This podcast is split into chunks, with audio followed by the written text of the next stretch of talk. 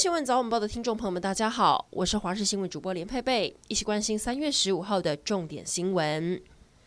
先来关心乌俄战争，乌克兰境内俄罗斯军队持续发动攻击，而且已经攻到首都基辅。有民众在风和日丽的街头散步时，一枚飞弹打来，打中了巴士，当场被炸成火球，造成两个人不幸死亡，九人受伤。然，乌俄谈判的最新进度，第四轮谈判目前技术性暂停，双方同意在今天恢复谈判，最快两个星期内会签署和平协议。而乌克兰总统泽伦斯基将会在台湾时间十六号晚上九点向美国国会议员发表视讯演说。俄罗斯现在也向中国求助，除了要求中国提供军事援助，还要求中国提供粮食和物资。美国白宫顾问苏利文十四号跟中国中央。十四号和中共中央外事委员会办公室主任杨洁篪在罗马会晤，双方谈了七个小时，议题包括美国对中俄结盟的看法，还有关切北京挑衅台海以及如何管控战略风险等，要让中国知道，拜登政府也相当关心中方立场。然而，乌俄战争进入第二十天，死伤人数持续攀升，也让全球反战态度更强烈。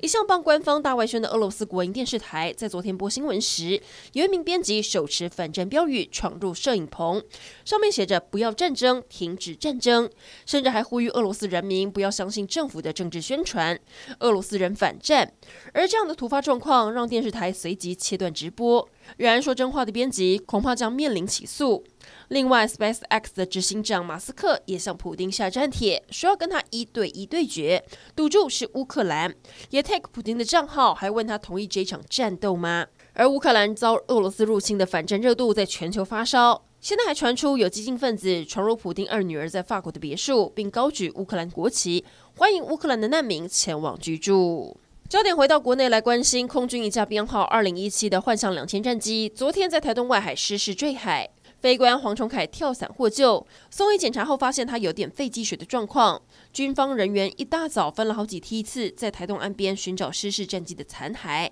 然而，国防部长邱国正表示，幻象战机妥善率没有问题，在标准以上，并非缺件酿货，会持续的检讨应应。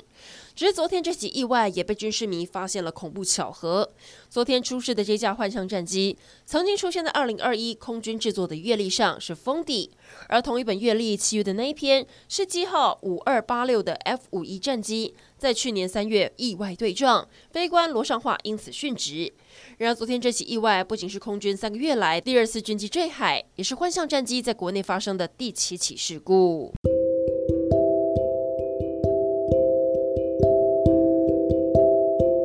以上整点新闻，感谢您的收听，我们再会。